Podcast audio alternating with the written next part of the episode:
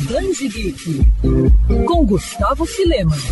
Não adianta mentir, todo mundo aqui segue uma rotina. Por exemplo, toda semana a gente separa nosso lixo e o descarta no dia e lugar recomendados. Mas você já parou para pensar no que acontece depois? Pois é, imagino que é a sensação que fica de dever cumprido. A questão é que o lixo não desaparece com um toque de mágica após ser despejado. Existe todo um processo que envolve muitos trabalhadores. É justamente uma das etapas que envolve a coleta de lixo que a graphic novel Eu Lixeiro aborda. Lançamento da Dark Side Books, o gibi mostra a saga urbana de três jovens na casa dos 20 anos anos que percorre uma cidade do interior de Ohio, pendurados num caminhão de lixo. Em sua rotina desafiadora e exaustiva, os lixeiros precisam lidar com burocratas da política, moradores inconvenientes, o calor sufocante do verão e as tempestades de inverno e, acima de tudo, com situações extremamente nojentas. E embora seja uma obra ficcional, a HQ é inspirada nas próprias experiências da vida do autor Death Backdeath como lixeiro. Antes de iniciar sua aclamada carreira na nona arte, o artista foi lixeiro após ter terminado o colégio.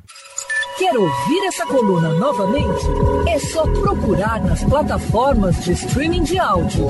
Conheça mais dos podcasts da Mandirinhos FM Rio.